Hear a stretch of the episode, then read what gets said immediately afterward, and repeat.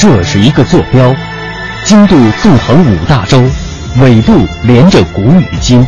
这是一颗水珠，迎着阳光折射不同的语言与文明。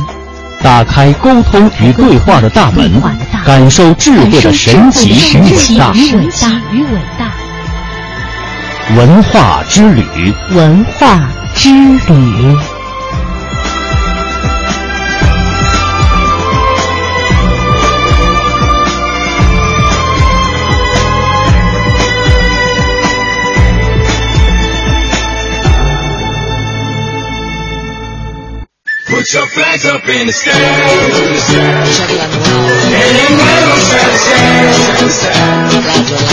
探寻文化渊源，感受文化魅力。各位听众朋友，大家好，这里是中央人民广播电台香港之声数码广播三十二台的文化之旅节目，我是谢哲。各位好，我是文燕。哎，说到这两天，我感觉到有很多朋友哈，就是尤其是上午的时候，工作状态都不太好，是因为。这个凌晨的时候 熬夜看球了吗？对对对，看球的朋友有很多。那么特别要提醒大家哈，就是如果说你选择在白天开车上路的话，一定要记得晚上还是要有必要休息好的，否则的话，呃，有点不太安全。呃，虽然呢，对于很多伪球迷来说，根本就搞不清楚看直播和看重播之间到底有什么差别。但是呢，对于真球迷来讲呢，看直播第一时间得到赛况是非常重要的一个环节。但是我们还是想告诉大家的，就是。除非你已经休假前往巴西观看世界杯，要不然的话，咱们这个时不时的跟着人家倒倒时差，还还还还是算了吧。重要的比赛呢，我觉得可以看一下。哎，我觉得这个时候啊，一方面是很多球迷他们很忙碌，因为晚上要熬夜看球；还有一批人可能比球迷还要忙。你说的是段子手们吗？对啊，写手还有新闻人。其实呢，在中国的这个文化当中，特别是在现在互联网兴起之后啊，中国人所有的这种娱乐精神一下子就被释放出来了。对对对。呃，所以呢，在这个四年之间的等待当中，会有很多的人深藏功与名，但是，一旦有了这样的一个契机，立马各种吐槽、各种段子就出来了。比方说，最近这两天啊，在网络上特别的火。就是模仿了三位名家他们的笔法来写巴西世界杯，鲁迅、金庸和古龙。那对于后两者呢，可能大家熟悉度比较高一些。那么鲁迅先生，哎，文燕，你觉得你对鲁迅先生是一个什么样的印象？其实鲁迅先生给我们留下了很多非常好的这种作品啊，但是印象深的就是在我家的门口有两棵树，一棵是枣树，另外一棵还是枣树。另外呢，像从百草园到三味书屋，还有像这个藤野先生啊等等这样一些，我觉得鲁迅先生整体的风格是他，呃是比较冷峻的。对对对。啊，然后写东西的时候呢，稍稍的带有一点。我对于这个世俗生活的一点脱离。嗯，那我们想象一下，如果鲁迅先生来写今天的巴西世界杯，他的笔下会生出什么样的一朵花呢？我们来感受一下吧。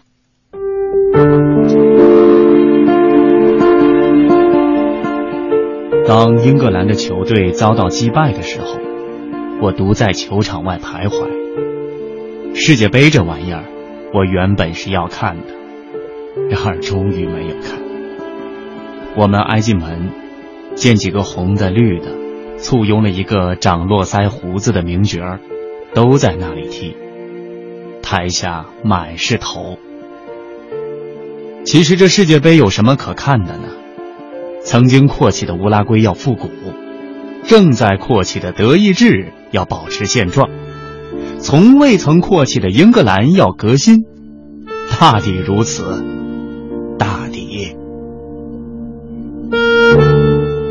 能能能点个赞吗？三十二个。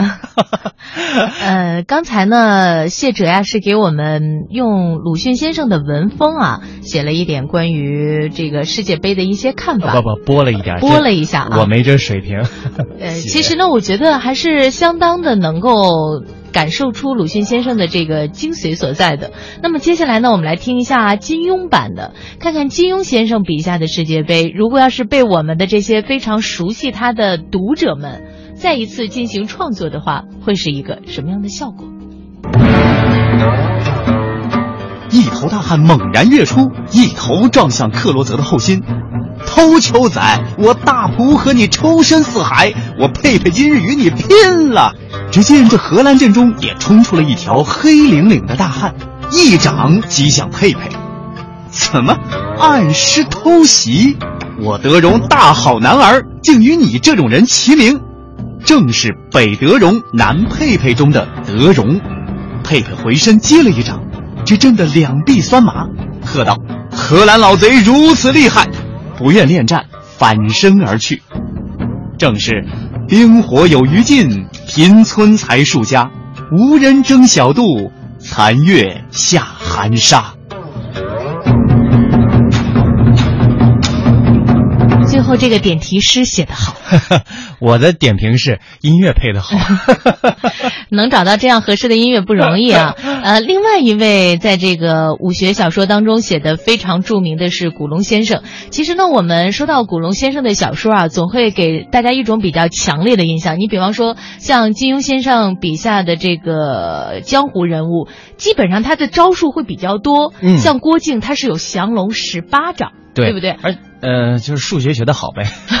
然后基本上在古龙的笔下呀、那个人物啊，呃，就就一招制胜。对对对，而且、啊其实古龙笔下的这一些人物啊，他更有一种冷峻的美。呃，比方说像陆小凤，是吧？对对对，呃，这这古龙先生写的他是四条眉毛，然后呢，他好像是不是就两个手指头就这么一点功夫，好像能点夹苍蝇是吧？是能点穴还是怎么样？这有点记不清了，因为他还有另外一个就是那个楚留香啊，嗯，都是属于就那一招，那一招吧，那别人从来没看清，但就那一招就特别管用而。且带有一种画面感，挺美的。呃，而且古龙先生写写这个小说的时候，他喜欢一种比较形式感强的，就是他大概每一句都很短，嗯，但是呢，每一短句都会成为一个段落。对。那古龙版的巴西世界杯又会是一个什么样的景象呢？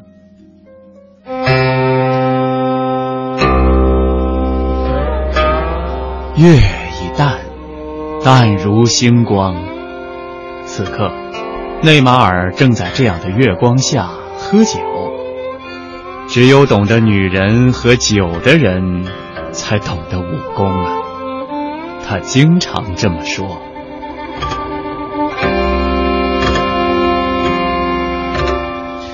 就这么两句哈，不知道是不是可以复原一点古龙先生笔下的神韵。其实我们说到世界杯呢，有关注的、值得关注的还有很多。呃，对于很多的球迷来说呢，C 罗那必然是绿茵场上的焦点人物。这两天大家在谈论 C 罗的时候，可能关注的不仅仅是他有没有进球，而是他的新发型。我印象中，C 罗哈、他凡是上场的时候都有一头锃亮的这个呃背儿头。嗯哼，啊、可是现在在今年的世界杯赛场上，他的发型变了，挺让人意外的。对，其实呢，在今年的世界杯当中啊，也有很多的时候我们会关注一下球员的方方面面，发型呢一定是非常显眼的一个标志。我们会看到此前表现的很不错的一些球员呢，都会有一个共同的特征，就是他们的这个发型啊呈爆炸型哈。后来大家说非爆炸不能进球也，嗯呃，C 罗的这个发型呢就不简单的是一种凸显个性了，它的背后呢有一个挺温馨的故事，就是有一个十个月大，名字叫做 Eric 他的孩子患有脑部畸形，这种病呢会导致患者每天多达三十次的癫痫发作。当 C 罗得知这名小患者的遭遇之后，为其垫付了八万三千美元的全额手术费。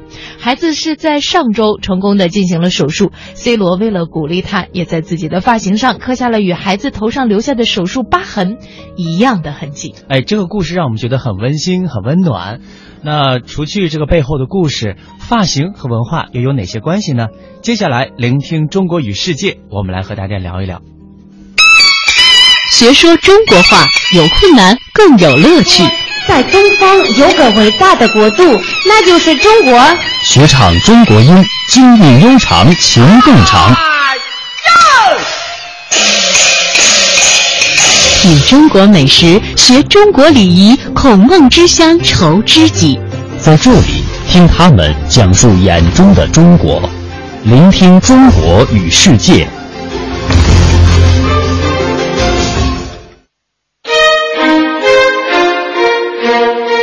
当我们走出国门，当我们走入世界，世界是什么样子的？让我们去欧洲文化之都徜徉一日，随后去巴赫诞生世界名曲的咖啡馆小坐。让我们去法兰西翻翻葡萄酒圣经，再去维也纳金色大厅感受它的辉煌与伟大。当我们用东方的眼睛打量世界，世界是这样的。聆听中国与世界。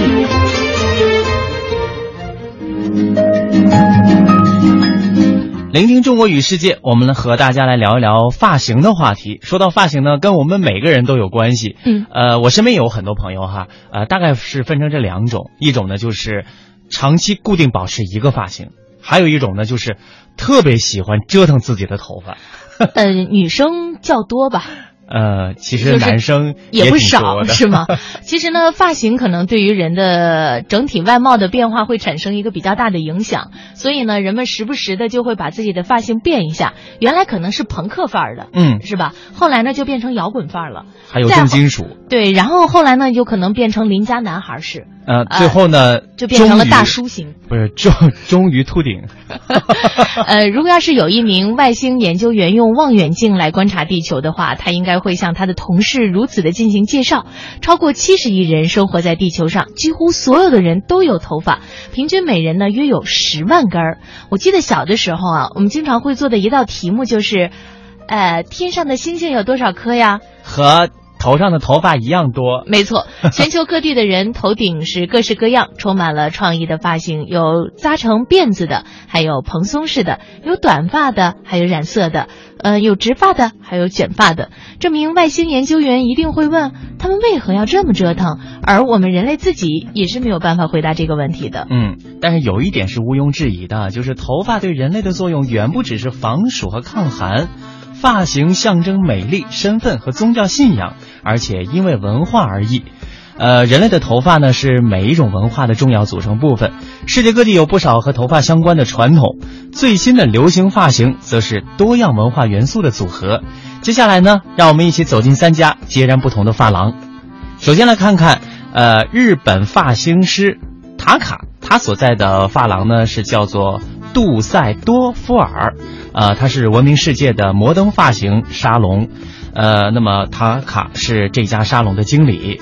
摩登发型呢，其实是一个法国连锁沙龙，但是由于这家沙龙位于杜塞夫，嗯，杜塞尔多夫日本人聚集区。塔卡主要是提供日本传统的理发服务。据塔卡介绍说，头发在日本啊十分重要。头发呢被视为是有生命的。例如以前人们如果要许愿的话，就会剪下一缕头发带去寺庙。塔卡偶然间发现了自己对于发型艺术的热爱。他在巴西出生，十五岁的时候前往日本，想在那里成为一名职业球员。一次受伤断送了他的理想职业。之后呢，他开始在一家理发店工作。他的发型师事业也是青云直上，最终呢又把他带向了职业的球员圈。当然了，并不是再一次身处绿茵场去踢球，而是呢他如今为曼联队或者是纽伦堡队的球员理发。嗯，这也是一种另外的一种形式的。回归实现自己的梦想啊！那为什么头发有这样大的吸引力呢？艺术史学家严纳克严耐克从文学文化学的角度研究了，他说啊，头发被赋予的角色，说头发的作用和体发并无差别。它却早已经成为文化的产物。随着人类的体发逐渐减少，剩下的头发也就越来越被重视了。哎，我觉得这一点特别容易理解，就能够被我们折腾的毛发确实也不剩什么了。嗯，您看这个人类是从动物是吧，呃，演进而来的。动物身上一般情况下哺乳类的哈，对，毛都比较多，人就没有时间瞎折腾。但是我们人类呢，这脑袋上的这头发所剩，特别是在所剩无几的情况下，就折腾的更多。年耐克介绍。说，说在大多数的文化当中，长发都被视为身份的象征。二十多年以来，德国科隆的一家叫做“黑人热带斑马”的发廊，一直用西非的传统手法为客人接发。他们的编发技术呢，可以驯服原本毛躁的乱发。理发师巴巴燕卡奥都卡擅长用自己的编发技术为细而易断的头发接发。他的顾客里呢，也不乏金发女女郎。巴巴最初是以加纳驻德国大使馆的外语文员的身份来到德国，因为那个时。时候就经常帮同事剪发，所以突然有一天他决定开一家自己的沙龙，这也是科隆第一家黑人发型屋。于是呢，就这么诞生了。嗯，那每一种文化都有不同的创意发型，也曾经有过一段时间，一种发型就代表一种文化，现在就不再如此了。严耐克说，现在由不同传统发型元素组合而成的发型，可以说是随处可见的。哎，我们也来关注一下土耳其哈，男士呢也非常注重自己的理发店之行，因为他们不仅要理发，同时呢还要来剃胡须。嗯，理发师这一职业本来就是由剃须师衍生而来的。阿德南·奥图康是德国科隆理发店男人世界的老板。这个德国的理发师呢，一般会用这个电动的剃须刀，阿德南呢则使用刀传统的刀片为客人刮胡子。理发的时候呢，他也会用刀片来修发。阿德南说：“我的父亲教会了我这项技能，因为我一直都很会画画，所以呢，我便开始在头上刮出年轻而时髦的图案。还有一阵子。”特别的流行，因为他出色的刮发技术，阿德南还曾经在土耳其的电视节目《超级天才》当中登台表演。他在德国马拉松爱好者巴呃毛斯巴赫头上侧边理出了一个土耳其。国旗的这个图案，我觉得在头皮上做花这个功夫也是很了得的。对呀，这个毛斯巴赫呢，也像借此在伊斯坦布尔的马拉松比赛当中与众不同，结果呢，这个图案也是广受好评。我原来有一次出门的时候，曾经看见过一对双胞胎，嗯，然后我觉得不知道是谁给他们俩理的发哈，然后一上面一个写了个一，一个写了个二，是不是这样这样这样比较好认？对对对，呃，我特别。这个想和香港的听众朋友来分享的，就是在北京啊，呃，其实理发有有一个词儿叫剃头，嗯。啊，很多的老北京人啊，尽管现在各式各样的现代的发廊随处可见，但是很多老北京人他们更喜欢街头那种，呃，边上有一盆温水，然后围一个大白围巾，然后一个老大爷拿着那个剃刀啊，就给你刮刮刮，好像还蛮享受的。嗯，会是一种，因为在这个过程当中啊，顾客和他的剃头师傅会成为彼此之间的朋友，就像这个老街坊一样，互相的聊一聊天儿，聊一聊近况。所以呢，这个过程可能不简单的是一个把你的发型做一些修理的过程，更多的呢，就像是一次温馨之旅。对。但是我们也看到，现在在北京这种传统的，呃，理发店会。比较比较难以再去发展和生存下来了。嗯，前不久我还在我住的那个街头看到这样的一幕场景，我还驻足看了很长时间。然后人家说：“小伙子，你要不要也来一下？”哎，我想和大家，大家可以猜一猜它的价格哈。很便宜，真的是让人意想不到，三块钱。嗯，三块钱可以理个发哈。但我觉得这个呃，顾客和这个掌柜的之间的这个关系，真的就像朋友一样。很多的时候，我们今天选择到哪一家理发店去理发，好像不仅仅是在于。更多的并不是在于这家理发店它的名声特别的响亮，而是因为我觉得那个理发师他特别懂我的发型。对呀，这就是专用理发师的概念。对，拿句内地的朋友特别喜欢说的一句话，那就是私人定制。呃，其实呢，在咱们中国的歇后语当中啊，有一句挺有名的，叫“剃头挑子一头热”。对对对。呃，原来呢，可能很多朋友没见过这个剃头挑子。刚才谢哲说他有一端是有热水的。嗯。为什么这么说？就是一端是。装了这个给客人洗洗头发，还有洗洗胡子的这个水是热乎的。对对。另外一个方面呢是装的器具，所以叫剃头挑子一头热。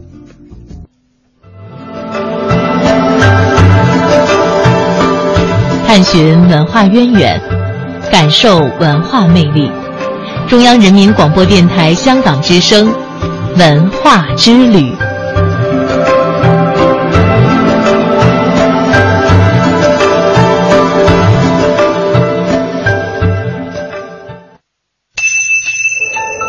古老的城市演绎民俗，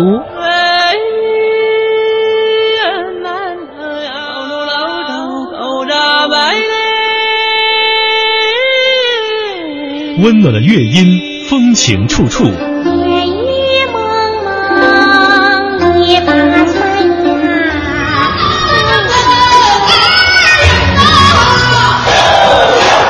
开放的城市，美轮美奂。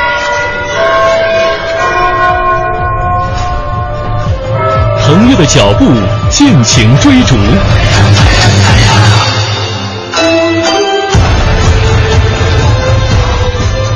中央人民广播电台香港之声，文化之旅，城市文化记忆。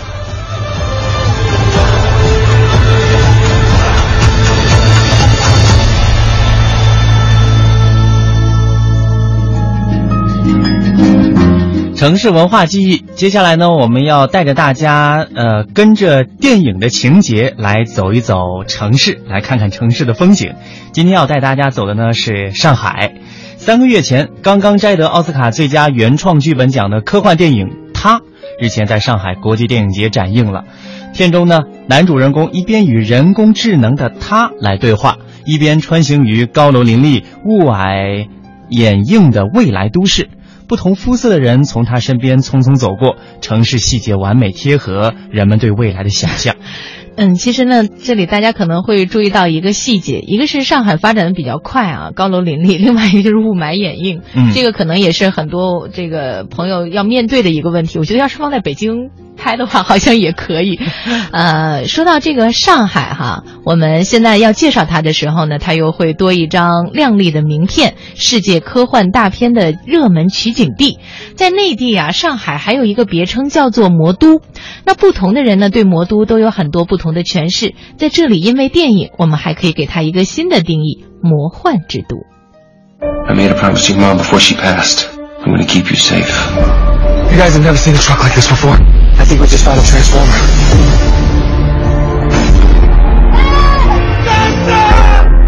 You have no idea what you're involved with here. 变形金刚，擎天柱从高空跳下，背后就是东方明珠。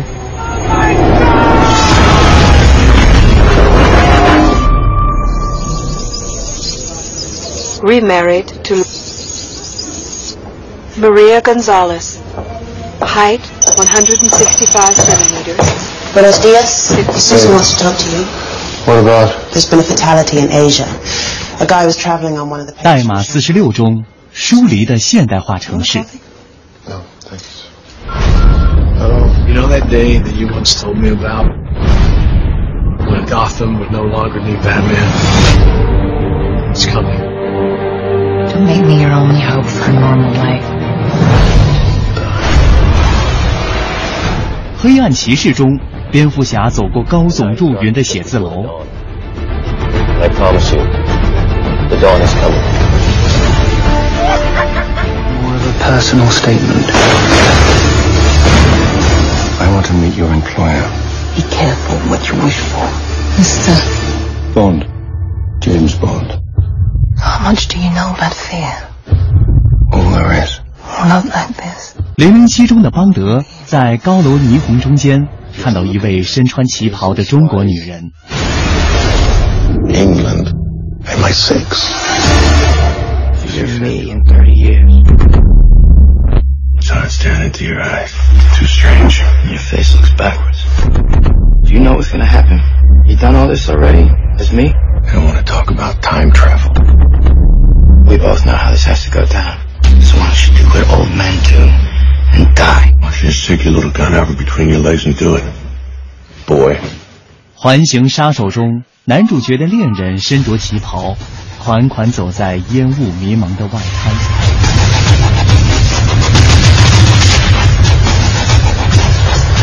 上海已经成为世界科幻大片重要的未来城市，而穿着旗袍的上海女人也成为许多外国人的中国印象。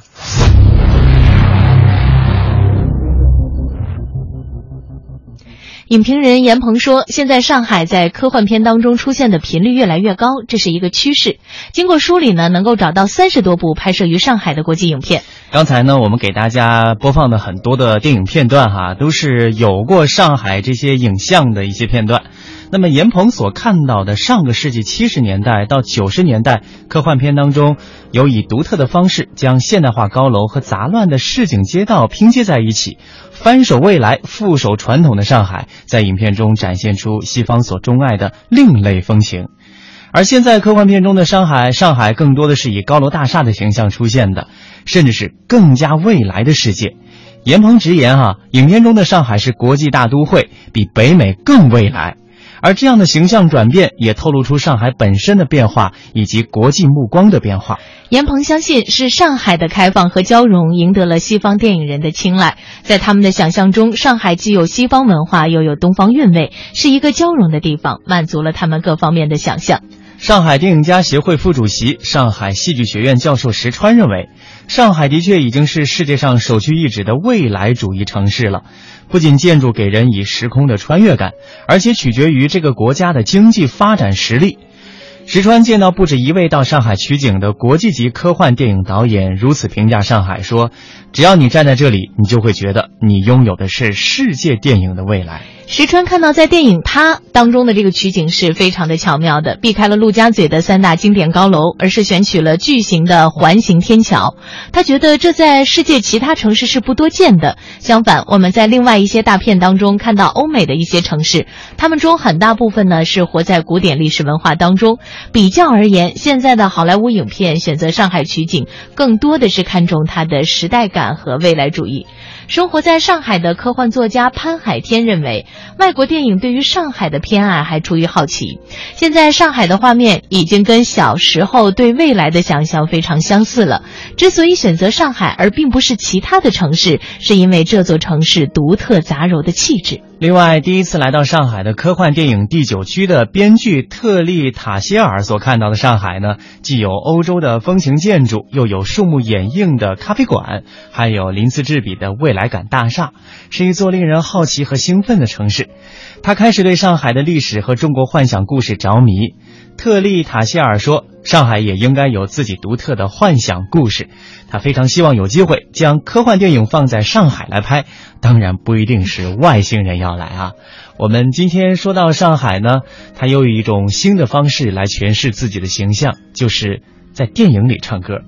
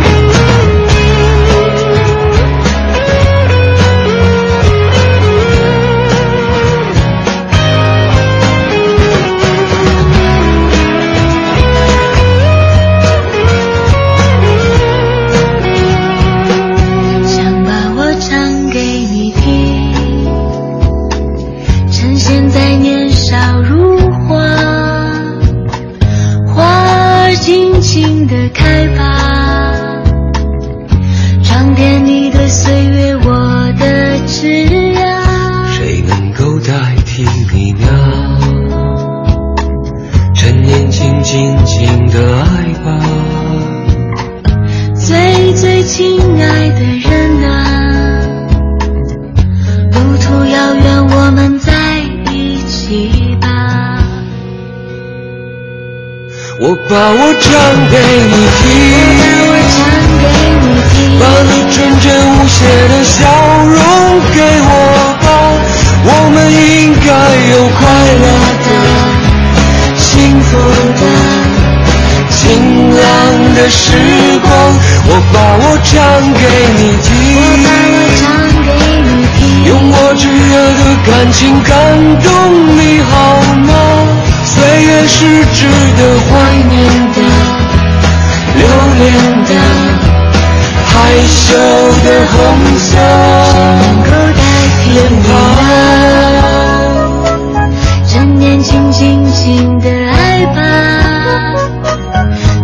最亲爱的人呐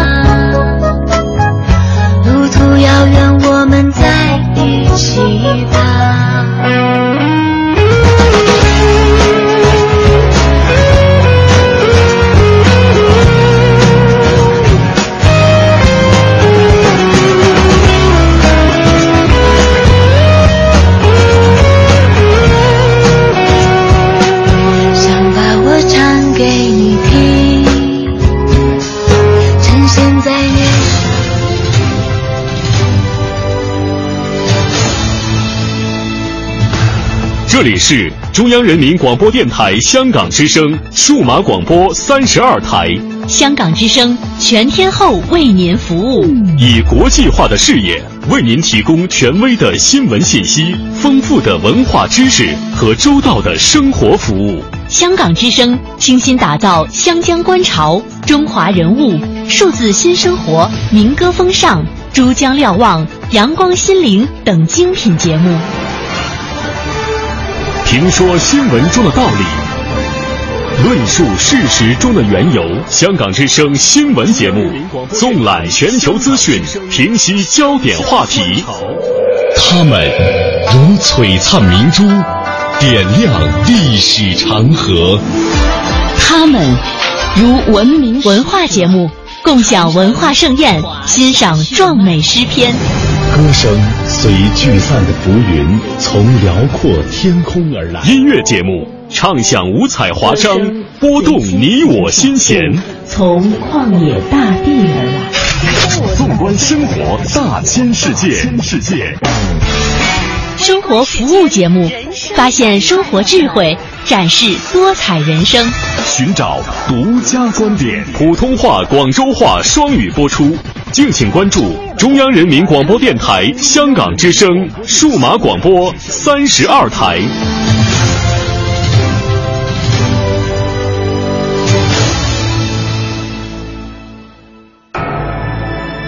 这是一个坐标，经度纵横五大洲。纬度连着古与今，这是一颗水珠，迎着阳光折射不同的语言与文明，打开沟通与对话的大门，感受智慧的神奇与伟大。文化之旅，文化之旅。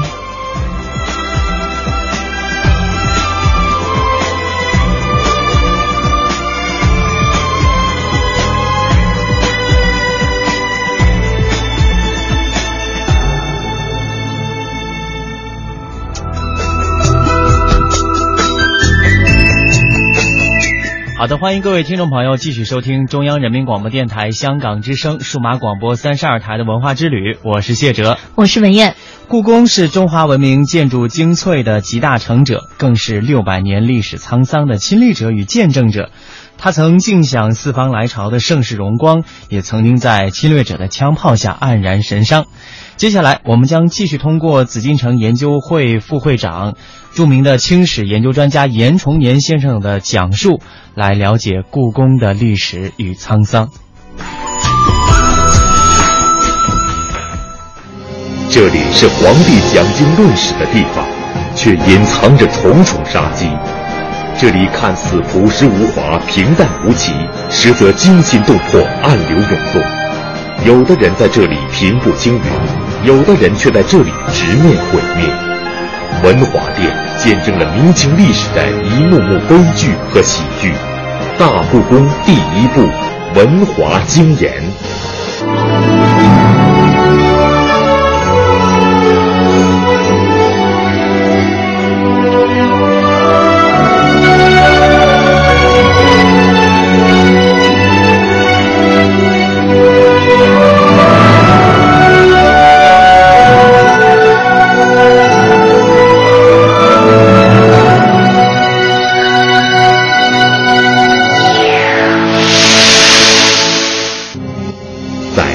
三大殿的东南侧，协和门以东，有一个相对独立的建筑群落，这就是文华殿。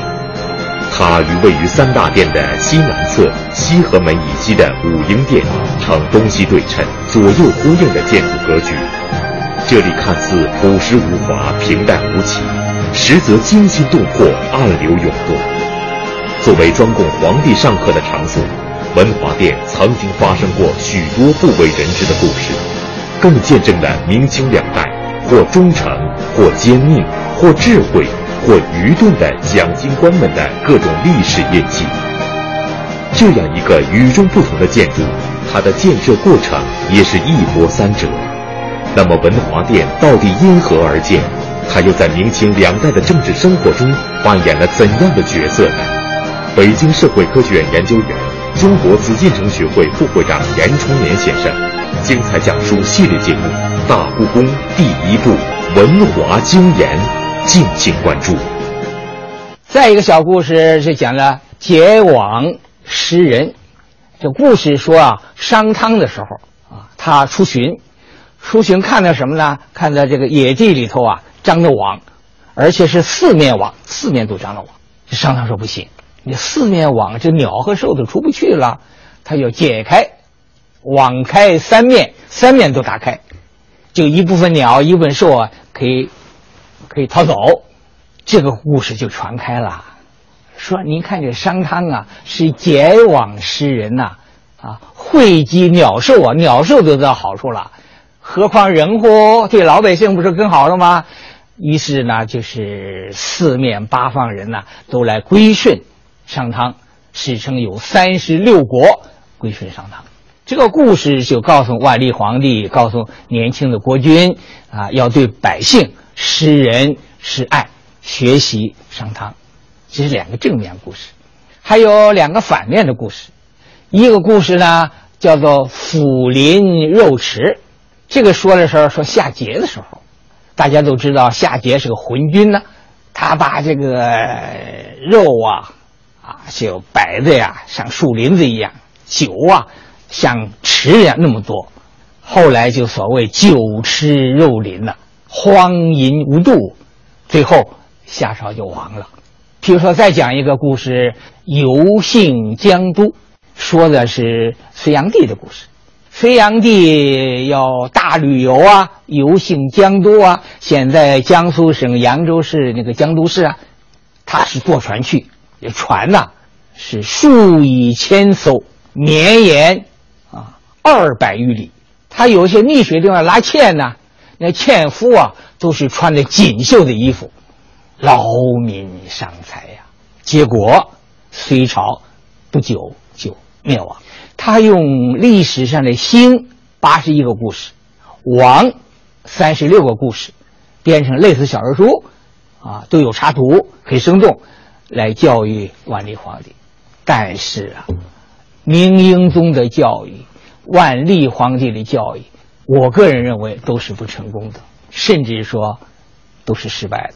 你看呢？明英宗教育结果，土木之变，自己做了瓦剌的俘虏。万历皇帝后来执政之后，亲政之后，万历皇帝在张居正死了之后，反过手来惩罚张居正，自己，特别是他后来二十多年不上朝，放纵自己，并没有像唐尧虞舜那样，而是走了夏桀和隋炀帝的这个老路。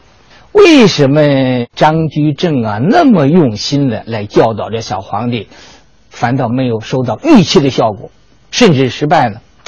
我想原因呢很多，其中一个原因与教学就教学来说，他强调什么呢？强调一读二讲啊，三写四行，但是啊，他是实际上是重知轻行，知和行的关系。重点在讲道理，重点没有行行动上没有落实。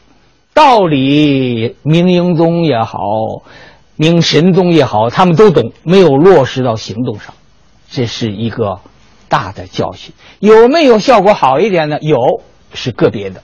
清朝的康熙皇帝收到了比较好的效果。康熙五岁开始念书，天性好学，家长也不错，他奶奶孝庄。太皇太后对他身教言教，管教很严，老师也好，宫廷各方配合也好，所以康熙皇帝的日讲，应当说是成功的。但是历史上这样好学的皇帝，这样坚持日讲是比较少的。后来就不行了，清朝啊，呃，入关以后是十个皇帝，五个少年天子啊，顺治六岁，康熙八岁。同治六岁，光绪四岁，宣统三岁。那么对这少年天子的教育就是很大问题了。光绪怎么教育？好在光绪怎么教育？现在能看到他的老师翁同龢的日记，详细做了记载。我把光绪皇帝日讲上学在这里跟大家介绍一下。光绪二年（一八七六年）三月十六，光绪五岁正式开始上学。在哪儿上呢？课堂在雨庆宫，故宫的雨庆宫。老师呢是翁同龢等等几个人。翁同龢记载，五岁的小皇帝来上学了，第一堂课他给他写“天下太平，正大光明”八个字，用颜体楷书写出来。完了呢，他在下了老师这个讲桌那儿，就到了光绪皇帝身边，拿手握着皇帝的小手，描那个红模子，“天下太平，正大光”，描着红模子。开始几天，这小花还以新鲜气儿，老师教。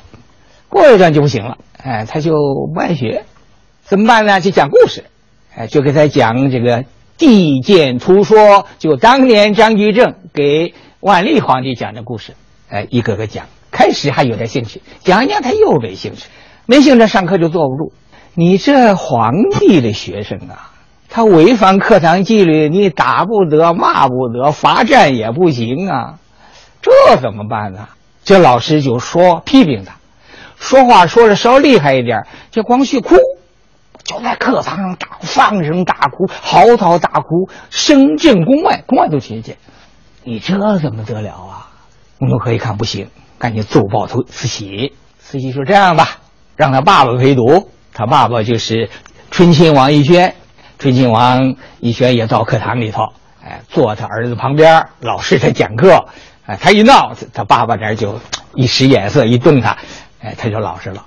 但是注意啊，醇亲王以前他能每天来上课吗？他忙啊，哎，上了几天课之后呢，有事忙他就不来了。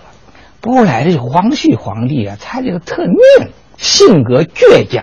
老师让他念，他不高兴，他不念。老师说啊，生课每一段要念二十遍，熟课每一段要念五十遍。这熟课念上五十遍，念上十遍、二十遍，他就不念了。不念怎么办？他不张嘴，就怕那坐不张嘴。你怎么让念他也不张嘴？你不能打他让他张嘴呀，也不能扒开嘴让他让他念呢。这怎么办？就没办法，没办法了。另外一个老师想了个主意，这老师啊叫孙家奈，想了主意，静坐法。你不是不念吗？让你坐着不许动，一动不许动。开始还行，几分钟还行。你这一这一个半天不许动，他他受不了，他就动。你让我说就不说。翁同龢说，最多的时候半个月不开口。你让他念书，他得背书不不开口。这老师就生气了，就说了他几句。这皇帝受不了了，又哭又闹，甚至把那个茶杯摔了，摔了要罢课，要不上课了，要回宫去。太监急了，一字排开，跪在地下，央求他别走了，接上课。他不听，扭头回宫了。诸位啊，皇帝罢课了，你说老师怎么交代呀？啊，老师担责任呐。老师赶紧奏报慈禧，慈禧还好，慈禧批评了、训诫了光绪，支持了老师。这光绪啊，他一小时候啊，他就害怕，胆小，特别夏天打这惊雷，他就吓得直哆嗦。正上课的时候打惊雷，这老师怎么办？这翁同龢呀，一打雷时赶紧到他跟前，就把他抱起，搂到怀里头，慢慢的安慰他、抚慰他，他就比较安静点。慢慢懂点事儿以后嘛，对老师也感恩呐。所以有一年过年的时候写福字呢，就光绪写了个大福字。写完之后呢，就就拿到教室了，拿到御庆宫。他的老师翁同龢坐这儿，他就到老师前头。完了，拿那福字呢，是从头往下拖拖拖，一直拖到脚。这老师就赶紧站起来啊，站起来，他拿福字从头从后背拖拖拖到脚，从脚往上拖拖到头，往后又拖到后背，又拖到脚。这什么讲究呢？啊，这叫全身福，全家福。这翁同龢得很高兴了。翁同龢一直教光绪，教了二十二年。后来慈禧说大了，不要教了。就此，这个翁同龢就不再教了。经研制度不仅是一种帝王教育制度，也是一种政治制度。它强调的是道统高于正统，希望利用天道来制约皇权的无限膨胀。所以，它对皇权、皇帝和王朝或多或少的起到了一种平衡和制约的作用。然而，敢在经言之上直指当朝弊端，斥责奸佞之臣。这样的经典讲官确实并不多见，而在明朝天启年间，一个名叫文振梦的讲官，竟然就在经言之上与当时把持朝政、一手遮天的大宦官魏忠贤一较高下，让皇帝震惊，朝野哗然。那么文正梦何来如此的胆魄与决心？他的话，天启皇帝会听吗？而魏忠贤又会如何对付文正梦呢？呃，文正梦啊，是江苏吴县人，今苏州市吴中区这个地方人。他的先祖叫文征明，文征明很有名，怎么有名呢？大家都知道唐寅、唐白虎，他和唐白虎等另外两个人，四个人被称作吴中四才子。呃，文正梦啊，从小聪明好学，而且很年轻的时候就中了举人。但是啊，中了举人之后就仕途不利了，考进士啊、会试啊、进士啊，一次失败，两次失败，三次失败，四次失败，五次失败，三五十五年了，六七八九又失败，九次了，就三九二七年，考二七年了，第十次。是天启二年（一六二二年），侥幸考中了，而且中了一甲一名，中了状元，不得了啊！就温正梦中了状元，这个学问也好，人也好，仪表也好，就就很快就进翰林院了，就让他做讲官。做讲官给谁讲课呢？就给天启皇帝讲课。给天启皇帝讲课，我们注意啊，这个时候啊，明朝问题就很严重了。后金呢，在东北已经兴起了。到天启元年的时候啊，哎，沈阳、辽阳就都丢了，都被后金占去了。但是朝廷里头呢，这是魏忠贤的阉党得势，专权，大计东林，排挤清流，朝廷里头乌烟瘴气。这个时候，文正梦当讲官，就借着给皇帝讲课的机会，来规劝皇帝。他说。大小臣工，因循粉饰，官员上朝，长跪一诺，北面一倚，跪拜起立，如傀儡登场。这将使祖宗天下日消月缺，非陛下大破长阁，鼓舞豪杰心，天下事为之所终也。而且，他语重心长提出来。说什么呢？说唐宋末季可谓前见呐。唐朝末年不就是五代十国吗？宋北宋不就对得了吗？南宋不就对得金吗？他拿这个来比方天启朝的局势啊，很严重啊。但是啊，他这个奏书让魏忠贤给拦了，没有往上奏。魏忠贤怎么办？魏忠贤在天启皇帝看戏的时候。魏忠贤陪天启皇看戏，陪皇帝看戏的时候，就演出一个傀儡戏，就木偶戏啊。正演到这时候，魏忠贤就说了：“魏忠贤怎么说呢？他这么说：说比地于偶人，就是比呀，皇帝您呐是木偶。底下这话更厉害，说不杀无以事天下，不杀文正梦没法治天下。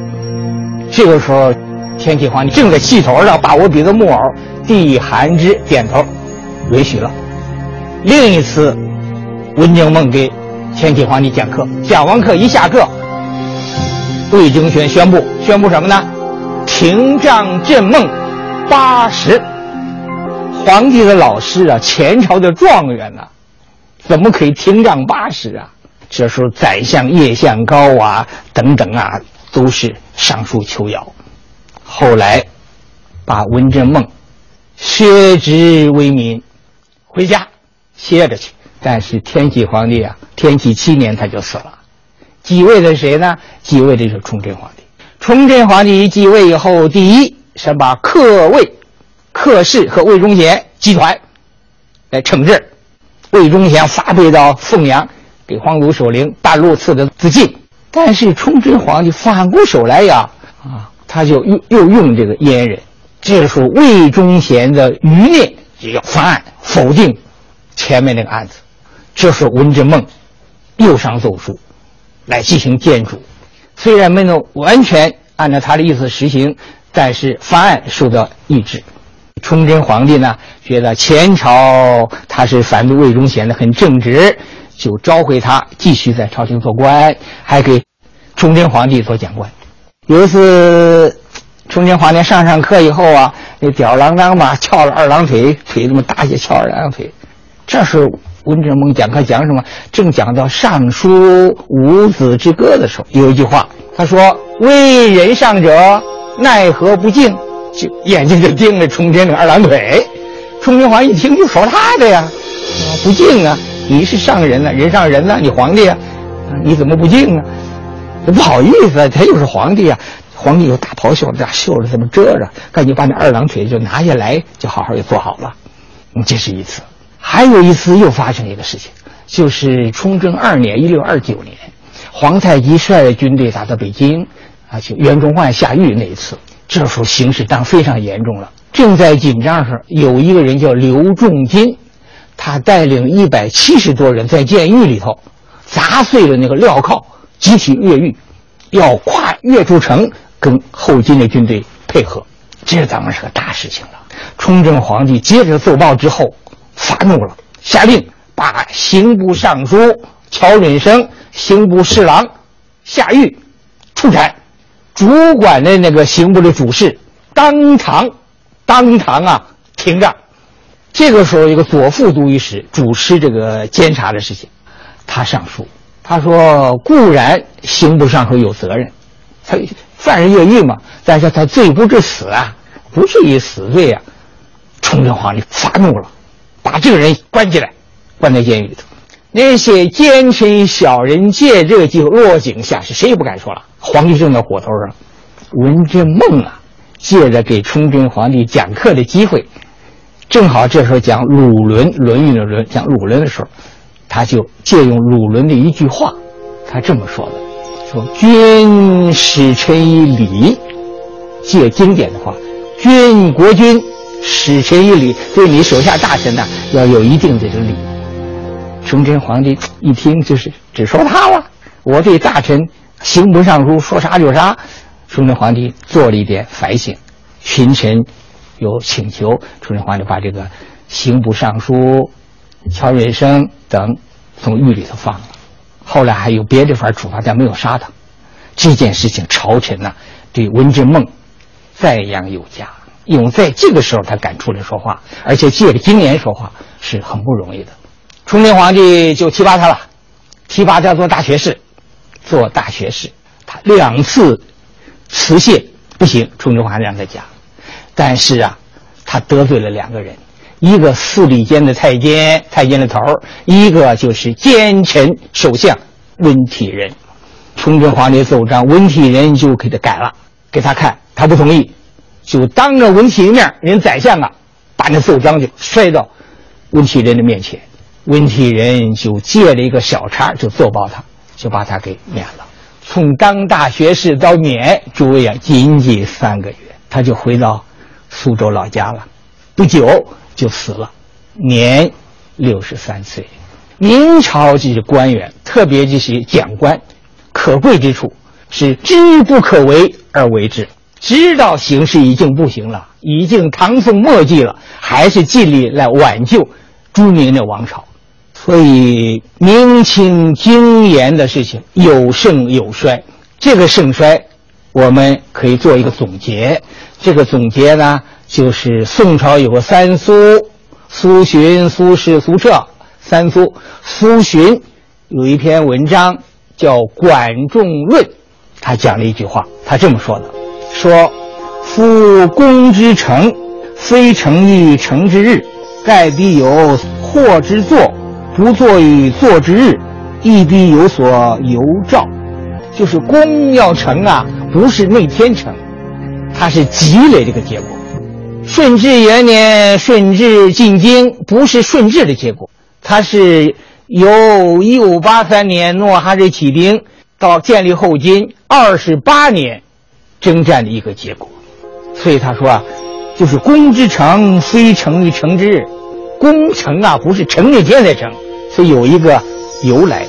同样，祸之作，不作于作之日。崇祯十七年上吊自杀，不是那天亡了，他是历来衰落衰亡一个结果。明朝之王崇祯皇帝自杀，清朝之王宣统皇帝退位，都不在亡之日，不是在那天，而是长期以来种种矛盾最后爆发的一个结果。所以呀、明清经验的盛衰，明清朝臣的贤疲，是明清两个王朝兴衰照。下一讲我讲文渊阁，题目是文渊书阁。今天到这里，谢谢大家。它是中国古代最大的百科全书，却离奇消失在历史尘埃中。它是皇帝亲赐书名的鸿篇巨制，可是它的作者竟然被发配边疆。它是中国古代最大的文化工程，可它的总教官却因它而被抄家。讲述文渊阁与三部巨著的传奇故事，敬请关注《大故宫》第一部《文渊书阁》。那么文渊书阁，我们将会在今后的节目当中继续为大家放送。感谢各位收听今天的文化之旅，再见。再见。